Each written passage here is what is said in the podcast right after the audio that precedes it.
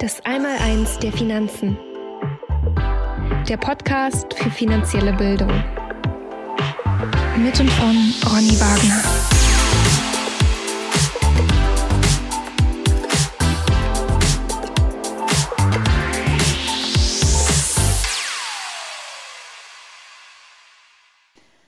Lieber Ronny, heute habe ich ganz viele Fragen zum Thema ETFs an dich. Mhm. Ähm, das ist ja für Laien nicht immer so einfach, da einzusteigen. Auch wenn man verschiedene Podcasts hört, hat irgendwie jeder eine andere Meinung dazu. Und äh, ich hoffe, dass du da mal ein bisschen Klarheit reinbringen kannst.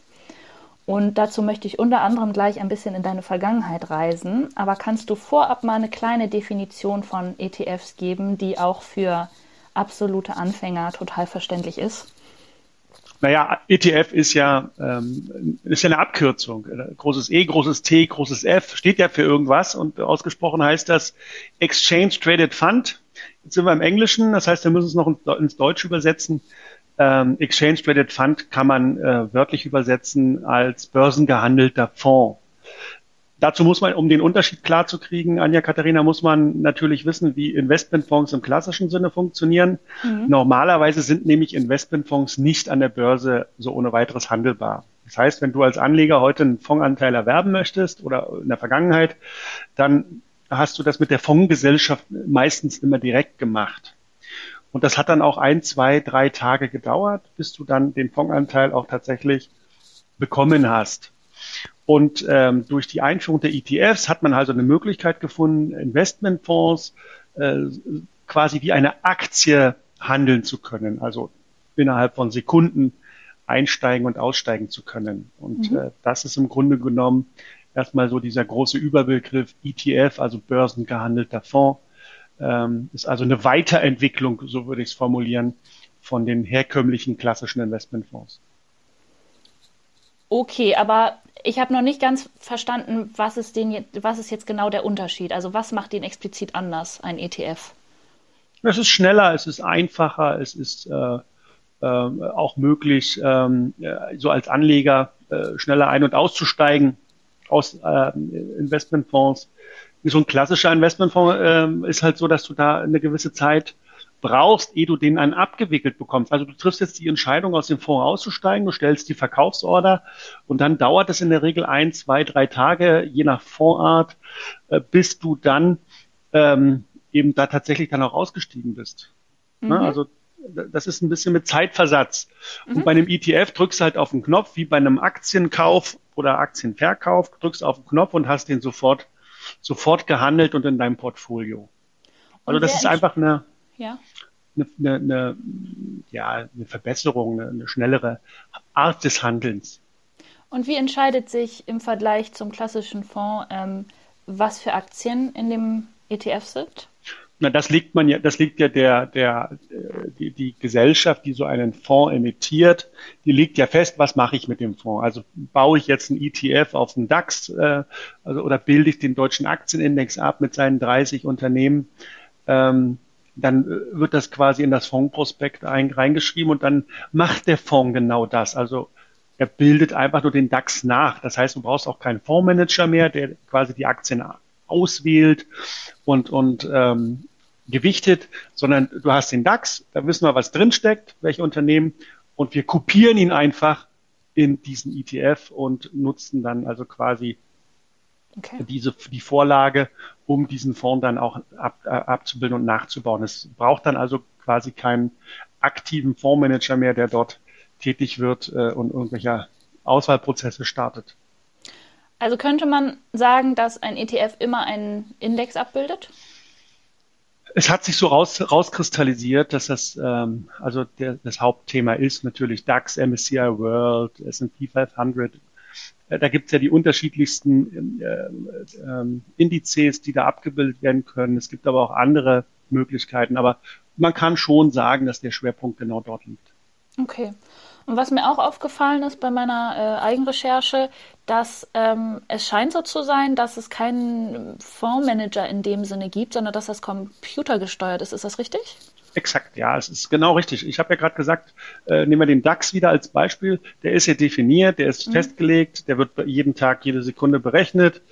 ähm, und man weiß, was da drin steckt. Mhm. Und jetzt geht man einfach her als äh, Kapitalanlagegesellschaft und sagt, ich baue jetzt einen ETF auf den DAX wird, es wird einfach eine Kopie, also ich kopiere ihn, ne? ich mhm. kopiere den DAX und äh, sage dem Computerprogramm, was da drin sein muss und in welcher Gewichtung und dann geht das los. Und dann brauche ich natürlich keinen aktiven Fondsmanager mehr, der über äh, Stockpicking oder über eine Asset Allocation festlegt, was in den Fonds reingekauft wird. Okay. Und demzufolge kann ich den Fonds natürlich auch ganz anders kalkulieren äh, und ihn günstiger machen als so einen herkömmlichen Investmentfonds, der aktiv gemanagt wird. Genau, ja, das ist ja auch einer der vielen Gründe, warum die so beliebt sind, auch gerade bei Anfängern und Kleinanlegern. Wir werden da später noch drauf kommen, ähm, inwieweit die Vorteile, von denen so allgemein die Rede ist, auch wirklich Vorteile sind bei ETFs. Aber vorab, wie gesagt, ein kleiner Ausflug in deine, in deine Vergangenheit. Ich habe nämlich äh, in einem Artikel online äh, die Info gefunden, dass du selber mal ähm, einen ETF-Dachfonds gemanagt hast. Erklär doch mal, was genau ist das? Und wie ist das überhaupt auf deinem Lebensweg dazu gekommen? Und wieso war hier jetzt doch ein Mensch der Manager von einem ETF-Fonds? okay, okay. Ja, äh, das, da muss man ein bisschen ausholen. Ähm, also ich habe mich äh, frühzeitig, das war so 2000, 2001, äh, mit ähm, Portfolio Selection, also mit Asset Allocation, also mit, mit dem Zusammenbau von Portfolien beschäftigt. Ich habe mich damals, das war damals en vogue, äh, mit ähm, Professor Markowitz auseinandergesetzt, der die Port Portfoliotheorie ähm, aufgestellt hat, dafür auch einen Nobelpreis bekommen hat. Und ähm, diese Theorie habe ich dann benutzt und habe äh, damit Portfolien konstruiert. 2000, 2001. Das hat in dieser Zeit dazu geführt, dass ich natürlich bei dem Börsencrash 2001, 2002 äh, nicht so viel verloren habe wie andere. Man hat zwar auch auf die mhm. Nase bekommen, aber die Verluste waren deutlich abgemildert. Das äh, konnte man dann dieser Portfoliotheorie natürlich auch verdanken. Ähm, das hat mir aber nicht gereicht. Ich, ich wollte dann, habe dann Lunte äh, gerochen und wollte mehr wissen und habe mich dann mal ein, ein, Jahr nach Frankfurt an die Börse begeben, habe dort so eine Weiterbildung, Schrägstrich Ausbildung gemacht ähm, und ähm, habe dann äh, diese, dieses Thema mal ein bisschen intensiver reinschnuppern können und bin dann wieder zurückgekommen und habe äh, die Idee bekommen, äh, einen eigenen Dachfonds aufzulegen. Aber den, ein Dachfonds, also ein Dachfonds ist ein Fund-of-Fund-Konstrukt. Das heißt, es ist ein, ein großes Dach, ne, wie der Name schon vermuten lässt beim Dachfonds.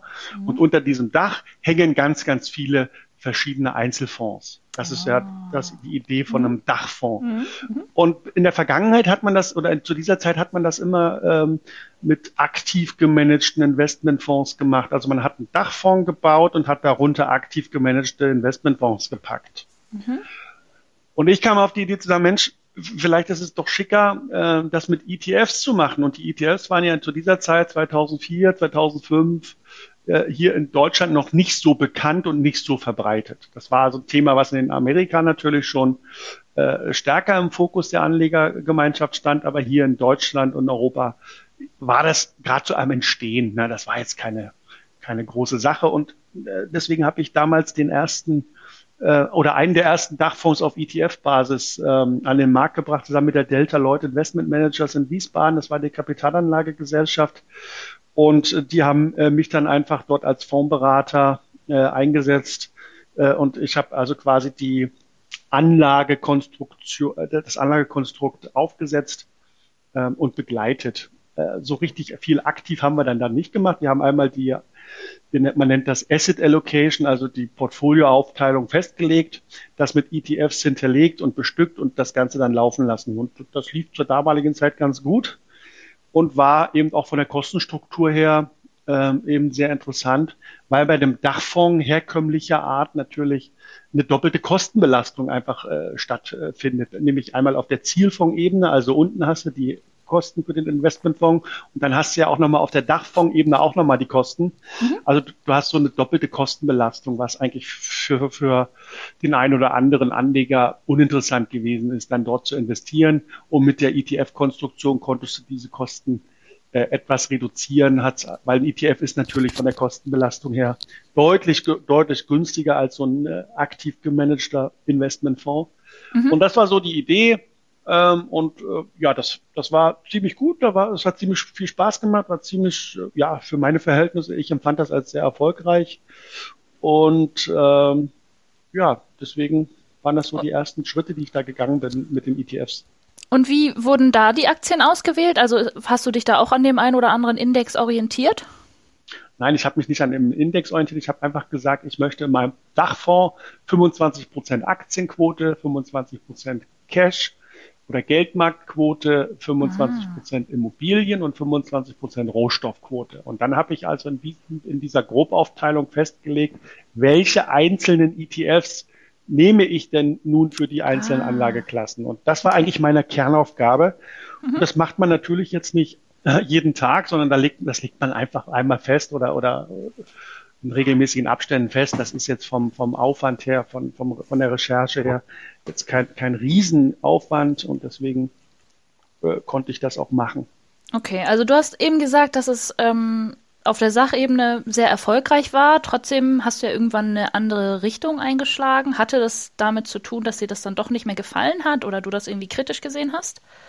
Ja, ich wurde kritischer, du hast völlig recht. Ich hatte dann äh, die äh, paar Erlebnisse in, in dem Fonds, das war so 2007, 2008 ging das los. Du erinnerst dich an die Finanzkrise in Amerika, Subprime-Krise, Lehman-Pleite, um nur mal so ein paar Stichworte zu nennen. Mhm. Ähm, wo es dann so anfing, dass ähm, das ein oder andere Fondskonstrukt am Markt ins Wanken geriet. Also es wurden zum Beispiel in dieser Zeit der eine oder andere Investmentfonds dann auch schon mal geschlossen, ne, weil man eben die Anlegergemeinschaft schützen wollte. Also gerade bei den offenen Immobilienfonds war das hier in Deutschland äh, extrem, in Europa, wo man dann gesagt hat, hier, äh, wir, wir müssen diese offenen Investmentfonds, diese offenen Immobilienfonds jetzt einfach mal zumachen. Das bedeutet, die Anleger konnten ihre Fondsanteile nicht mehr zurückgeben, sie konnten ihre Investitionen nicht mehr liquidieren, kamen quasi nicht an ihr Geld.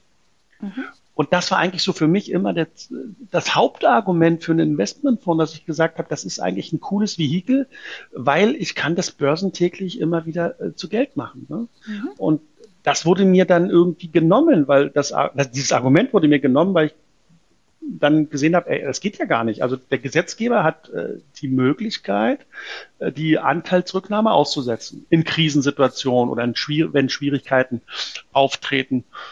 Und das war so für mich äh, mein Aha-Erlebnis, wo ich gesagt habe, sowas will ich eigentlich gar nicht.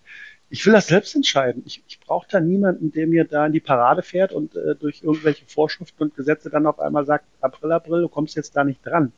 Mhm. Und da fing dann mein Umdenken an, wo ich gesagt habe, was ist hier eigentlich los? Ne? Und das war so die Zeit 2008, wo ich dann anfing, eben mich auch stärker mit Finanzsystemen und, und Geldsystemen, dem Geldsystem auseinanderzusetzen und eben auch viele, viele Sachen zu hinterfragen. Ah, das war der, der Ausgangspunkt. Das ja, das war der Auslöser, tatsächlich. Okay. Ja. ja, mhm. cool. April, April, du kommst jetzt hier nicht ran. Das ist äh, auf jeden Fall ein kleiner Anker, den wir setzen können. Da kommen wir später nochmal drauf zurück. Ähm, aber vielleicht mal kurz noch mal ein bisschen allgemein auf ETFs zurück. Ähm, ich hatte ja schon gesagt, dass man einfach, wenn man recherchiert, sofern man kein Experte ist, sofort merkt, dass sie sehr beliebt sind, insbesondere weil sie sehr günstig und einfach sind. Und ähm, ich habe gelesen, dass sie im Schnitt eine Rendite von 7,9 Prozent versprechen, wobei man Versprechen natürlich in Anführungszeichen setzen muss. Sie, ähm, versprach, also sie versprachen, ja, ist ja, ja Vergangenheit. Ja, Ja, stimmt. Der Artikel, wo das steht, ist, glaube ich, von 2021. Ja. Ähm, ich habe noch zwei Statistiken gefunden. Die eine möchte ich auf jeden Fall noch teilen. Und zwar hat sich seit 2014 die Anzahl der ETF-Sparpläne in Deutschland um 4100 Prozent gesteigert. Es gibt mittlerweile über drei Millionen. Und das ist auch trotz oder gerade während der Corona-Krise erstmal nach oben gegangen. Ich weiß jetzt, wie gesagt, keine Statistik von heute, ob es da jetzt irgendwie zur letzten Einbruch gegeben hat? Keine Ahnung. Weißt du da mehr? Ich, ich kenne jetzt keine Zahlen, aber ich vermute nicht. Okay. Ja. ja. Und wie ich schon auch vorhin erwähnt habe, ne, wenn man so Podcasts zu ETFs hört oder ja sich bei FinanzberaterInnen umschaut, ähm, werden die doch eher positiv bewertet. Ähm, kannst du vielleicht aus deiner Sicht mal die bekanntesten, beliebtesten ETF-Vorteile nennen, die so im Umlauf sind?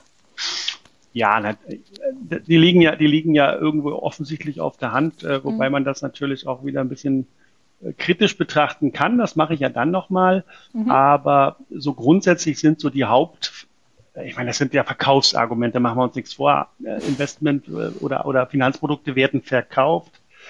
Ähm, und dafür brauche ich natürlich Argumente, die ich dann präsentieren kann, die dafür sprechen oder auch natürlich äh, die Nachteile, wenn ich fair berate. Ähm, also grundsätzlich äh, ist, ist natürlich der, der Vorteil, den du schon genannt hast, die, die Kost, das kostengünstige, die mhm. kostengünstige Möglichkeit, ein breit diversifiziertes Anlageportfolio nachzubilden oder zu kaufen. Ne? Ich muss also, wenn ich jetzt sage, ich will ein breit diversifiziertes Portfolio haben im deutschen Aktienmarkt, äh, zum Beispiel, ähm, dann müsste ich ja jetzt hergehen und mich intensiv mit den einzelnen Positionen erstmal auseinandersetzen. Ne? Und genau. Äh, damit ich das nicht machen muss, greift man eben auf diese Anlagevehikel zurück und sagt, ach komm, bevor ich jetzt hier anfange, mir die Nächte um die Ohren zu schlagen, nehme ich doch das, was da ist. Ich nehme den deutschen Aktienindex, der ist bekannt. Ich gucke mir da den einen oder anderen ETF äh, mal an und kaufe mir den einfach. So umgehe ich halt ähm, den Schritt zu sagen, ich müsste mir jetzt 30 einzelne Aktien in, ins Portfolio legen, was natürlich auch mit zusätzlichen Kosten äh, verbunden ist. Und das ist so eine, eigentlich so die, die, das Hauptargument, es ist einfach, oder eines der Hauptargumente, es ist einfach, äh, du kannst ähm, dich breit diversifizieren, wobei man natürlich die Frage stellen muss, ob das überhaupt äh, Sinn macht. Das ist ja eine ganz mhm. andere Frage, wollen wir ja vielleicht heute nur mal am Rande drüber sprechen aber ich kann mich breit diversifizieren, ich kann einen Index abbilden, ich kann in breit äh, viele, viele Einzeltitel investieren. Dadurch sinkt mein Risiko, so ja das genau. Gusto der, der ja. äh, Investmentgemeinde mhm. und ja, das Ganze ist eben einfach und ich muss mich nicht damit beschäftigen. Ich kann die Verantwortung abgeben. Ne? Das Lieblingsthema von mir. Ja. Und ähm, das würde ich so als als Hauptargument äh, sehen und natürlich dann äh, was ja das bei den Verbraucherschützern das Lieblingsthema ist, das sind die Kosten, ähm, die natürlich dann dementsprechend gering sind. Ja. ja. Wie sieht's mit der Sicherheit aus? Die sind nicht unsicherer oder sicherer als ein klassischer Investmentfonds. Es handelt sich ja dabei um sogenannte Sondervermögen. Das heißt, ähm, diese Vermögen, wo die Anleger ihre Gelder in, investieren, werden getrennt vom Vermögen der Kapitalanlagegesellschaft gehalten. Das heißt, wenn morgen die Kapitalanlagegesellschaft, also zum Beispiel jetzt als die DWS, äh, zum Beispiel mal als, als größte deutsche Anlage oder eine der größten deutschen Anlagegesellschaften, die DWS hat einen, äh, einen Fonds aufgelegt, ein Sondervermögen und geht morgen pleite, dann wäre das Geld des Anlegers trotzdem noch da. Also es würde nicht in die Insolvenzmasse der Kapitalanlagegesellschaft hineingehen oder hineinfließen, und somit ist eben äh, dieses Risiko ähm, ja quasi beseitigt. Deswegen mhm. spricht man vom Sondervermögen, wo eben dann im Insolvenzfall der Gläubiger keinen Zugriff auf das Geld der Anleger hat. Mhm. Man kann es noch weiter äh, spinnen. Natürlich ist auch die Liquidierbarkeit von ETFs äh, nicht zu unterschätzen, also dass man sie leicht liquidieren kann. Es gibt eine hohe Liquidität an den Kapitalmärkten. Ich kann also das Ganze wieder zu Geld machen. Das Ganze ist transparent und so weiter und so weiter. Gibt es viele Möglichkeiten ja. und Argumente. Also was für mich ähm, besonders ins Auge gestochen ist, war das mit der Diversifikation und dass die Aktien sich ähm, ja ausbalancieren. Das erschien mir als Laien total beruhigend und sicher. Und eben auch, was du meintest mit dem Sondervermögen und äh, ja, dass das, äh, dass das abgesichert ist per Gesetz. Ähm, also wenn ich dich nicht im Hintergrund hätte und deine Bücher nicht hier liegen hätte, hätte ich vielleicht äh, direkt angefangen, auch mal mit, mit ETFs. Aber durch dich habe ich herausgefunden, so einfach ist es dann beispielsweise mit der Sicherheit, fangen wir mal damit an, in Wahrheit gar nicht. Ähm, du schreibst es zum Beispiel in deinem Buch vom Goldboom, Goldboom profitieren, ähm, was für subtile Maßnahmen dazu führen können, von staatlicher Seite beispielsweise, dass das doch alles gar nicht so sicher ist, äh, in Fonds zu investieren. Kannst du da mal ein bisschen drauf eingehen? Ja, natürlich, gerne. Also das Thema Sicherheit ist ja in aller Munde und das ist ja eines der Hauptthemen der deutschen Anlegergemeinde. Ähm, ich würde, also das ist nicht meine Zielstellung. Also Sicherheit ist eigentlich etwas, ist für mich eher eine Illusion. Ne? Das mhm. ist einfach nicht etwas, was eigentlich nicht erreichbar ist. Oder wenn, wenn man glaubt, sie zu erreicht zu haben, dann sollte man vielleicht eher den Begriff der Scheinsicherheit benutzen. Mhm. Ähm, das gibt's in meinen Augen nicht. Ich äh, bin nicht der Überzeugung, dass man äh, wirklich die hundertprozentige Sicherheit irgendwo bekommen kann. Ja, es geht mhm. vielmehr um um Stärke, äh, die man entwickelt. Also ich, ich spreche ja gern von antifragilen Zuständen, die man erreichen sollte bei der Geldanlage. Also äh, antifragil bedeutet, dass ich mich eben von Erschütterung, Chaos äh, und diversen anderen Sachen, äh, dass die mich nicht umbringen, sondern dass die mich stärker machen. Also dass ich da nicht untergehe, sondern dass ich davon profitieren kann. Das ist so das, was ich eigentlich im Vordergrund sehe bei der Geldanlage. Das ist der Zustand, den ich erreichen möchte.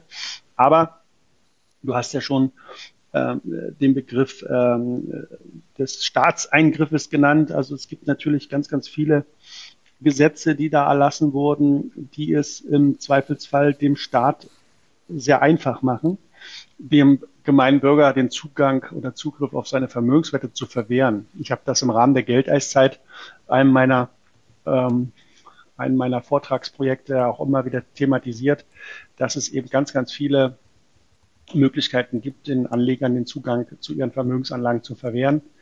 Äh, Stichwort ähm, Artikel 14 Grundgesetz, äh, Stichwort Paragraph 98 Kapitalanlagegesetzbuch und so weiter und so fort. Bei den Versicherungen genauso 314 Versicherungsaufsichtsgesetz. Also da gibt es ganz, ganz viele Gesetze, die man als Anleger eigentlich kennen sollte, um wirklich das Risiko einer Geldanlage richtig einschätzen zu können.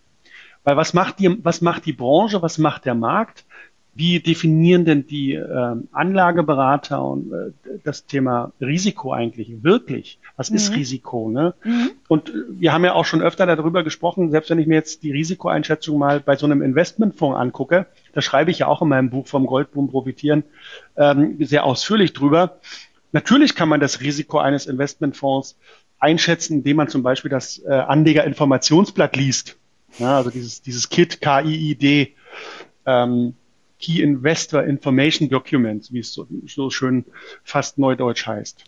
Mhm. Ähm, ja, und das, dieses, dieses, äh, oder das Anlegerschutzgesetz, das sieht eben äh, vier, äh, nicht vier, sondern sieben Risikoklassen vor, wo man dann eben den Investmentfonds, den man da vor sich hat, in eine dieser sieben Kategorien einteilt. Also eins würde jetzt bedeuten, das ist das risikoärmste Anlagevehikel und äh, Risikoklasse 7 ist halt das mit dem höchsten Risiko. Ja. Weißt und du, wie ETFs ist, da im Schnitt liegen? Kann man das sagen? Ja, ich, Oder sind nicht so ETF. Ja, Anja Katharina, also das Thema ETFs ist hier, also die Frage ist falsch. Nicht, also der ETF an sich wird da nicht eingeordnet, sondern was macht der ETF? Ah, also investiert, ist das ein ETF, der den DAX abbildet? Mhm. Dann würde ich mal meinen, der liegt so in Risikoklasse 4 oder 5. Mhm. Ja, ist das ein ETF, der äh, Staatsan äh, Rex Pi abbildet zum Beispiel, also äh, deutsche Staatsanleihen, dann ist der tro trotzdem in Risiko Risikoklasse 2 oder oder oder okay. 3. Also das hat damit zu tun, was macht der ETF? Also nicht, es ist nicht so, dass automatisch durch das diverse ausbalancierende Portfolio der, das Risiko als geringer eingeschätzt wird, sondern es geht immer um den individuellen Index. Natürlich nicht, äh, denn hm. wir wissen ja auch durch diverse Krisen der Neuzeit, dass ähm, eben Aktien, also das ist dieses, dieses, wir sprechen von der sogenannten Korrelation, also äh, von nehmen wir als Beispiel zwei Anlageformen. Wenn die negativ korreliert sind, dann steigt die eine um 100 Prozent mhm. und die andere fällt um 100 Prozent. So mhm. habe ich eben dann eine negative Korrelation. Also die verhalten sich unterschiedlich und dadurch äh, glaubt man, dass das Risiko sinkt. Aber so etwas gibt's ja in der Realität gar nicht. Also wir wissen jetzt durch die Crash der Neuzeit, dass eben, ähm, wenn es einmal anfängt zu rutschen an den, Akt, äh, äh, an den Aktienmärkten, wenn es einmal rutscht, dann rutscht alles. Mhm. Dann gibt es kaum einen Wert, der sich dem entziehen kann. Weißt du?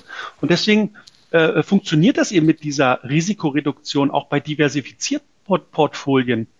In solchen Phasen eher nicht. Mhm. Ähm, und lass mich nochmal zu dem Thema zurückkommen mit den Risikoklassen. Ähm, ja. Dann, dann wird es vielleicht Unbedingt. noch ein bisschen, bisschen deutlicher. Also der Gesetzgeber geht tatsächlich davon aus, dass er sagt, äh, durch die Einteilung in Risikoklassen ähm, fokussiere ich mich auf das Thema Volatilität. Also ich sage, ein Fonds, der wenig schwankt, ja, also der, ein Fonds, der eine geringe Volatilität hat, ist risikoärmer als ein Fonds, der eine größere Schwankungsbreite hat. Der ist dann riskanter. Also er, der Gesetzgeber macht tatsächlich an der Schwankungsbreite eines Anlageportfolios fest, wie riskant das ist. Mhm. Und das ist ja, das ist ja nun völlig daneben, weil die Volatilität in meinen Augen ja überhaupt gar keine oder doch, es macht schon, äh, man kann schon äh, daraus äh, ein gewisses Risikoverhalten ableiten, aber es ist ja nicht der Weisheit letzter Schluss, da kommen ja noch andere Parameter mit dazu. Ähm, und es geht ja eben äh, nicht darum, die Volatilität zu managen oder zu reduzieren, sondern in meinen Augen geht es eher darum, das Risiko eines großen Verlustes zu, zu, zu minimieren und zu vermeiden. Ja, also mhm. es geht nicht darum, so kleine Schwankungen auszugleichen, sondern die großen Verwerfungen nicht mitzumachen. Also wenn zum Beispiel mal eine Währungsreform kommt oder wenn es einen großen Börsencrash gibt wie 1929, wo eben äh, innerhalb von ein paar Jahren 95 Prozent des Ursprungsbörsenwertes auf einmal weg sind, weil die Märkte eben äh, den Rückwärtsgang eingelegt haben. Weißt du, das sind so elementare Risiken, gegen die ich mich gerne versichern würde. Ob, und dann ist es für mich auch fein, wenn oder in Ordnung, wenn wenn mal so ein Portfolio fünf oder zehn Prozent schwankt, da werde ich nicht nervös. Mhm. Mich interessieren diese großen Verwerfungen, diese großen Probleme. Und Nassim Taleb, den ich ja auch immer wieder äh, zitiere, das ist der Autor des Buches äh, Schwarzer Schwan, mhm. äh, wo er ja über die äh, großen unvorhergesehenen Ereignisse spricht, also die sogenannten schwarzen Schwäne behandelt. Äh, der sagt, hat das ja wunderbar in einem Zitat mal gesagt. Ähm, oder er hat es verglichen ähm, ähm, mit dem Aufsammeln von Kleingeld vor Dampfwalzen. Ne? Also die Leute sind mhm. erpicht darauf, das Kleingeld auf, auf, auf, aufzusammeln, was da auf der Straße liegt, merken aber gar nicht, dass da in ihrem Rücken gerade eine Dampfwalze angerollt kommt, äh, die sie gleich, die, die sich gleich unter sie unter ihn oder die sie gleich unter ihr begraben lässt. Ja, mhm. und das äh, ist so das Problem oder das Bild, was ich im Kopf habe, wenn ich so Anleger mit ihrem Verhalten beobachte, wenn sie sich über Volatilität Sorgen machen. Also das mhm. auch um dieses Kleingeld. Ne? Mhm. Äh, die sollten sich viel mehr darüber Sorgen machen, äh, was im Falle eines solchen großen äh, Crash mit ihnen passiert. Mhm. Du hast noch ein schönes, noch eine schöne Metapher in dem Buch äh, zu dieser Auswahl des falschen Maßstabes mit dem Zollstock und dem Möbelstück. Kannst du die noch einmal bringen? Die ist nämlich so schön. ja, da sind wir jetzt natürlich im Bereich äh, äh, wiederum der Bewertung von Kapitalanlagen, weil das machen wir ja, machen wir ja mit einer Einheit und diese Einheit ist unser Euro, richtig? Mhm. Oder der Dollar oder der oder das britische Pfund oder oder oder. Also wir benutzen Papiergeld äh, als Bewertungsmaßstab. Mhm. Wir wissen aber auf der anderen Seite auch, dass dieser Bewertungsmaßstab, nämlich der Euro, bleiben wir bei dem Beispiel, ständigen Veränderungen unterlegen ist. Also der Euro verändert sich. Wodurch verändert er sich? Durch Inflation. Ja? Und ähm, das bedeutet im Grunde genommen nichts anderes, dass ich einen Wertmaßstab benutze, der sich ständig verändert. Und das ist ja absolut hohl und sinnlos. weil ich kann ja nicht mit einem Wertmaßstab, der sich verändert, äh, messen und mich dann erdreisten, äh, diesen, dieses Ergebnis zu Vergleichszwecken mit anderen Zeitpunkten heranzuziehen. Das funktioniert ja nicht. Das muss man sich eben so vorstellen wie, wie, wie ein Handwerker, der immer wieder einen anderen Zollstock nimmt und eben seine Dinge dort ausmisst. Seine, sein ein Möbeltischler zum Beispiel, der einen Tisch baut, ne? Der nimmt mhm. einen Zollstock, heute einen klassischen normalen Zollstock, zwei Meter, misst den Tisch aus. Ah, okay, ja, der ist zwei Meter, die Platte, die ich hier habe, die kommt da drauf, die ist zwei Meter. Und ein Jahr später äh, kommt äh, ein, ein, anderer Auftraggeber und sagt, ich möchte, ich habe den Tisch dort gesehen, den du vor einem Jahr da gebaut hast. Ich möchte, dass du den nochmal baust. Mhm. Weil ich fand den so toll, der gefällt mir so gut. Und jetzt auf einmal äh, will er den nachbauen und merkt dabei gar nicht, dass er einen Zollstock nimmt, der nicht mehr zwei Meter lang ist, sondern nur noch 1,90. Weil irgendjemand die zehn Zentimeter da abgeknapst hat in der Nacht, ja. ähm, was ja so gleichbedeutend mit der Inflation ist. Ne? Und jetzt misst er da und baut und auf einmal, äh, als das äh, Möbelstück fertig ist, merkt er auf einmal, äh, ups, äh, das ist ja gar nicht genauso groß wie der Tisch vor einem Jahr. Es hat sich ja verändert. Mhm. Ja, ja, und das ist so ein bisschen das Problem, was ich sehe, äh, was wir da so tagtäglich machen. Und ich bezeichne das immer als Geldillusion. Ja, wir benutzen also einen Maßstab, der sich ständig verändert und merken eigentlich gar nicht, äh, dass wir damit äh, überhaupt nicht richtig vergleichen und bewerten können und äh, eben dieser Geldillusion immer wieder zum Opfer fallen. Ja, also ich fand die Metapher so toll, da hat es bei mir so richtig Klick gemacht, warum das nicht reicht, sich die, die Entwicklung einer Aktie oder eines ETFs in Bezug auf wie viel Euro ist und war sie wert anzuschauen. Deswegen ja. fand ich es irgendwie so cool, das nochmal ja. zu nennen. Ja. Ähm, du hast in deinem Buch auch ein konkretes Beispiel äh, mit einem ETF, glaube ich. Würdest du darauf auch gerne nochmal eingehen? Äh, was meinst du jetzt? Welches Beispiel? Ähm, auf welches Beispiel willst du hinaus? Warte, das ist auf Seite 43, Eurostocks 50. Keine Ahnung, ob ich es richtig ausspreche. Ah ja, äh, äh, wo, wo, wo äh, eben das nochmal äh, mit, mit den, mit den ähm, mit, mit einem anderen Maßstab verglichen wird. Also genau. einmal der Eurostox 50 wird gemessen in Euro mhm. und äh, dann wird der gleiche Eurostox 50 mit, mit einem vermeintlich stabileren äh, Wertmaßstab bewertet. Hier in meinem Beispiel ist das dann Gold. Mhm. Ja, und wo man dann einfach völlig unterschiedliche Entwicklungen sieht, wo man denkt, ja wow, also in Geld gemessen äh, oder auf dem Papier ist mein Investment äh, ganz gut gewachsen. Ich bin reicher genau. geworden, ja. Und wenn ich dann aber einen anderen Maßstab nehme, also wenn ich einen Maßstab nehme, der eben nicht diese Schwankung hat, also nicht diese Infl nicht so stark inflationiert wird wie der Euro, wie zum Beispiel das, das Gold, was ja gemeinhin als äh, stabile Währung anerkannt äh, ist und wo die Menschen ja nicht umsonst sich immer wieder ins Gold begeben, wenn es zu Krisen und Problemen kommt, weil sie eben an die Stabilität des Goldes glauben. Mhm. Und da kann man eben sehen, wenn man den Eurostox 50 in Gold bemisst, dass da eine ganz andere Entwicklung zu sehen ist, die eben so gar nicht zu dem passt, was ich da auf dem Papier äh, auf meinem Depotauszug gesehen hat, denn ich habe nämlich mit so einem Eurostox 50 in Gold gemessen einen jährlichen Verlust seit 1990 von einem Prozent.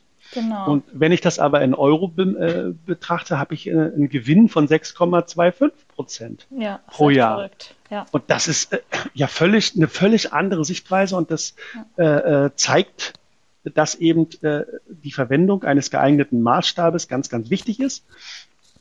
Und, und wenn wir das in, in Gold zum Beispiel nehmen, äh, dann sich völlig andere Bilder ergeben und ich zu einer völlig anderen Einschätzung komme als diejenigen, die quasi brav ihre Depotauszüge lesen und glauben, sie werden da von Tag zu Tag auf dem Papier reicher. Ja, mega spannend. Ich finde das super wertvolle Ergänzung für den, für den Blick auf Aktien allgemein. Ähm, ja, sollte man mal machen. Das gilt übrigens ja. nicht nur für den Eurostox 50, das kann man mit ja, ja, allen klar. Indizes tun. Ja, total spannend. Ähm, kommen wir noch zu weiteren kritischen Punkten, die man nicht unbedingt überall so hört. Du hast mich darauf gebracht, äh, dass man ja überhaupt auch mal hinterfragen könnte, ob das so eine gute Sache ist, dass da jemand anderes für einen entscheidet, in welche Aktien ich investiere. Ja. Ähm, magst du da mal noch ein bisschen drauf eingehen? Ja, du, ich meine, mit meinem Projekt Schule des Geldes äh, und auch mit dem Allmeins der Finanzen Podcast äh, habe ich ja eine Zielstellung und die Zielstellung heißt, dass die Leute anfangen, sich selbst mit der Materie auseinanderzusetzen, mhm. ähm, sich ihre eigene Meinung äh, äh, bilden lernen ähm, und eben auch äh, nicht immer alles nur äh, zu glauben, was einem da präsentiert wird. Auch ich in meinen Publikationen fordere ja immer wieder darauf, dazu auf, ähm, das auch zu hinterfragen und zu prüfen. Also nicht alles ungeprüft zu übernehmen, und das ist das, dass die Leute eben, wenn sie finanzielle Entscheidungen treffen wollen äh, in Zukunft, dass sie eben das äh, eigenverantwortlich machen können, dass, dass sie eben nicht auf Dritte und äh, andere Personen angewiesen sind, um äh, zu einer vernünftigen Finanzentscheidung zu kommen, sondern dass sie sich durchaus Rat holen, von mir aus, von Finanzdienstleistern, kein Thema, aber dass sie trotzdem dann ähm, so viel sich so viel Zeit nehmen und die ganze Sache nochmal reflektieren, dass sie dann selbstständig zu einer Entscheidung gelangen. Ja, mhm. Und das ist das, was ich eigentlich mit meinen Projekten erreichen möchte, dass wir wieder zu mehr Eigenverantwortlichkeit kommen und dass die Menschen anfangen, sich intensiver mit der Materie auseinanderzusetzen. Weil, wie du jetzt an dem Thema ja alleine schon siehst, es gibt natürlich immer auch eine Kehrseite der Medaille. Ja. Hat es auch damit zu tun, dass es dir wichtig ist, dass die Menschen sich Gedanken darüber machen, was ihr Geld in der Welt tut, also sich mit einzelnen Unternehmen zum Beispiel auseinandersetzen, in die sie investieren, um auch mit zu entscheiden, ja, wozu trage ich hier eigentlich bei mit meinem Investment? Ja. Ja, natürlich. Du, das ist, äh, das, da habe ich ganz verrückte Beispiele, äh, die mir, die, die, mir immer wieder unterkommen, die ich immer, die ich selbst erlebt habe, wo ich dann eben nicht verstehen kann, wie man so, eine Invest so ein Investment machen kann. Ich gebe dir mal ein Beispiel von vor ja, knapp zwei Jahren, möchte ich sagen. Ähm, da war eine Familie hier bei mir, ähm, die hat äh, mal meine Meinung wissen wollen äh, zum Thema Investmentfonds unter anderem.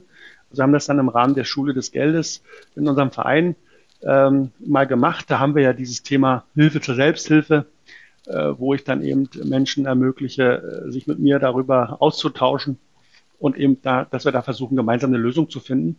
Und die haben dann eben äh, mir erstmal im Vorgespräch lang und breit erzählt, dass sie absolute Impfgegner sind. Mhm.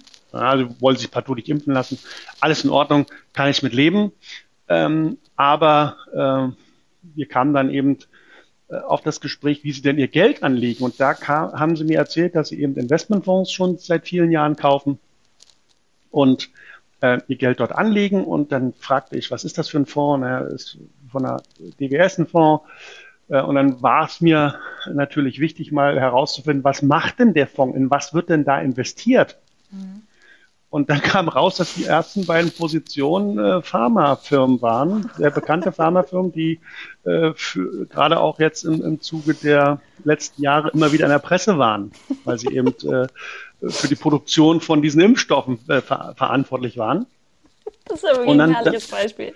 Und dann sage ich mir, okay, äh, wie, wie, wie passt denn das jetzt zusammen? Äh, auf der einen Seite so, mhm. aber das Geld stecken sie trotzdem da rein. Mhm. Äh, das haut ja hinten und vorne nicht hin. Und das meine ich damit. Ne? Ich meine, man kann ja verschiedene Weltbilder haben, um Gottes mhm. Willen, das will ich gar nicht beurteilen.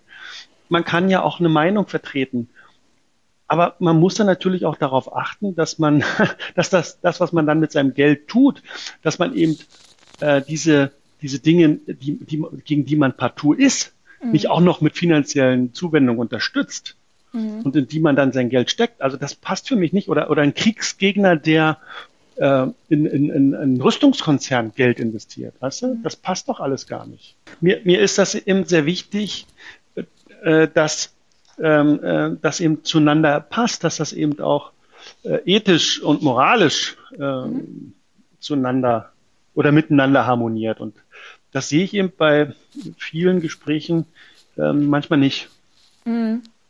Also es bedeutet natürlich auch, dass man mehr Arbeit hat und mehr Energie da reinstecken muss, aber ich finde halt, das hat auch was total Schönes, wenn man sieht, man kann auf diesem Wege auch die Welt mitgestalten.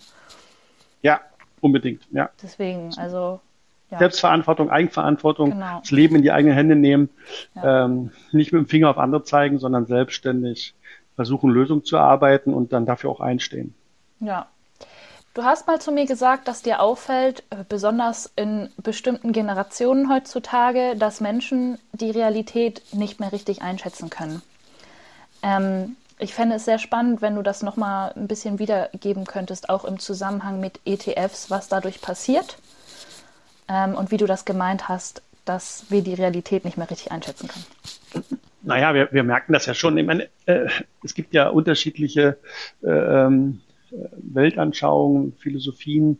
Äh, das sieht man ja, dass äh, eben dort, äh, wenn, wenn, wenn ich mir eine Sache zusammen mit einem anderen anschaue, dass wir da durchaus auch unterschiedliche Sichtweisen haben können, obwohl wir die gleiche Sache angucken. Mhm. Ähm, und da, daran kann man ja schon sehen, äh, dass eben, äh, dass es die klassische, einfachere und nur die richtige Realität gar nicht gibt, sondern dass es eben unterschiedliche Sichtweisen gibt, es gibt unterschiedliche Blickwinkel, Perspektiven und die muss man halt auch bei der Geldanlage beleuchten. Und gerade, das ist mir eben gerade auch wichtig bei den ETFs, ähm, dass, dass man eben nicht nur in das Horn bläst, was uns die Medien und die Anlageberater da immer wieder präsentieren, sondern dass man auch mal hinter die Kulissen versucht zu blicken und sich eben auch mal kritische Fragen stellt und äh, überlegt, ob das so sein kann, wie es da mir gerade präsentiert wird. Ich will damit nicht sagen, dass da gelogen wird, das ist, will ich nicht äh, ausdrücken damit, sondern sicherlich sind das, äh, gibt es Vorteile von ETFs, ja. Aber es gibt eben genauso gut auch schwerwiegende Nachteile, die man eben berücksichtigen muss, äh, um zu einer vernünftigen Einschätzung zu kommen. Und da habe ich ja versucht, schon mal so ein bisschen, äh, ja, so ein bisschen zu zeigen, dass es da eben auch schwerwiegende Nebenwirkungen äh, gibt. Ähm, zum, ja, wenn ich mir anschaue, dass zum Beispiel die, die äh, einige ETFs ähm, eben, wenn man jetzt so eine Kopie von einem Index erstellt, äh, dann kann man, äh, nehmen wir mal das Beispiel vom DAX, äh, dann kann man sich am ETF diese 30 Positionen ins Portfolio kaufen. Na, das kann man relativ einfach machen, das ist nicht kompliziert, weil das ist ja, der DAX ist ja vor, vordefiniert. Mhm. Ähm, also ich bilde quasi mit, äh, in Form einer Kopie das Portfolio ab. Mhm. Also ich kaufe mir auch die, die Werte, die im DAX sind, in mein ETF. Das geht. Aber es gibt eben auch genauso gut ähm, ETFs, die eben nicht, wir nennen das in der Fachsprache, äh, replizierende ETFs, also die bauen das eins zu eins nach, was da im Original vorhanden ist. Und dann gibt's aber auch ETFs, die das eben nicht so machen, die, die das eben nicht eins zu eins abbilden, sondern die das zum Beispiel synthetisch replizieren. Was also ein, ein, synthetischer ETF, ähm, da wird eben der Index nicht originalgetreu nachgebildet. Er könnte sogar äh, Wertpapiere enthalten, die nicht im Index enthalten sind. Ähm, und die Gewinne werden eben dadurch erzielt, dass, dass man eben Derivate beziehungsweise Tauschgeschäfte oder Swap-Geschäfte abschließt. Ähm, das muss man sich dann so vorstellen, dass der Anbieter eines ETFs ähm, einen, einen Vertrag mit, mit, mit einem Partner schließt, häufig äh, ist das auch der Mutterkonzern des ETFs-Anbieters und dieser Partner verpflichtet sich dann, die Indexrendite inklusive die Dividenden zu zahlen. Und im Gegenzug erhält er dafür eben eine Vergütung oder eine Gebühr ähm, und eben die Rendite der Wertpapiere im Portfolio. Also die Gelder der Anleger äh, sind quasi in einem Wertpapierkorb investiert, äh, der als Sicherheit für das Swap-Geschäft dient. Und ähm, diese Swaps werden dann eben an der Börse gehandelt und äh, werden, äh, also bilden dann quasi die Rendite ab, die dieses Portfolio tatsächlich in der Realität dann auch erzielt hätte. Mhm. Da, da, muss man einfach wissen, man hat dann diese Wertpapiere nicht im Portfolio. Man hat dahinter äh, dann nochmal eine dritte Partei, die für die Rendite gerade steht. Mhm. Und da kann es eben passieren, dass äh, im, im Extremfall auch, da es da zu Ausfällen und Problemen kommt und dass eben dann im Ernstfall äh, äh, die Rendite nicht gezahlt wird. Also das ist, sind also so diverse Risiken, äh, die da im Hintergrund laufen und da muss man schon ziemlich äh, genau hingucken, was man da eigentlich kauft. Mhm. Und ich warne eben da vor einem allzu sorglosen Umgang mit diesen Sachen, weil gerade wenn so schwarze Schwäne, also unvorhergesehene Ereignisse an den Börsen auftauchen, kann es eben auch dazu kommen, dass eben Märkte mal nicht so funktionieren, wie sie funktionieren sollen. Ja. Und dann fängt das Problem an. Ja? Und da, das ist eben das, was ich immer sage. Äh, wenn alles, wenn alles normal läuft, ist alles schick. Ne? Aber sobald es irgendwelche Verwerfungen gibt, sobald es irgendwelche großen Crashs und, und, und sonstige äh, Verrücktheiten da am Markt gibt, dann fängt meistens das Problem an. Und davor will ich mich eigentlich schützen. Ähm, mich interessiert so diese Normalphase eher weniger. Mich interessiert dann, wenn es ans Eingemachte geht, äh, viel mehr.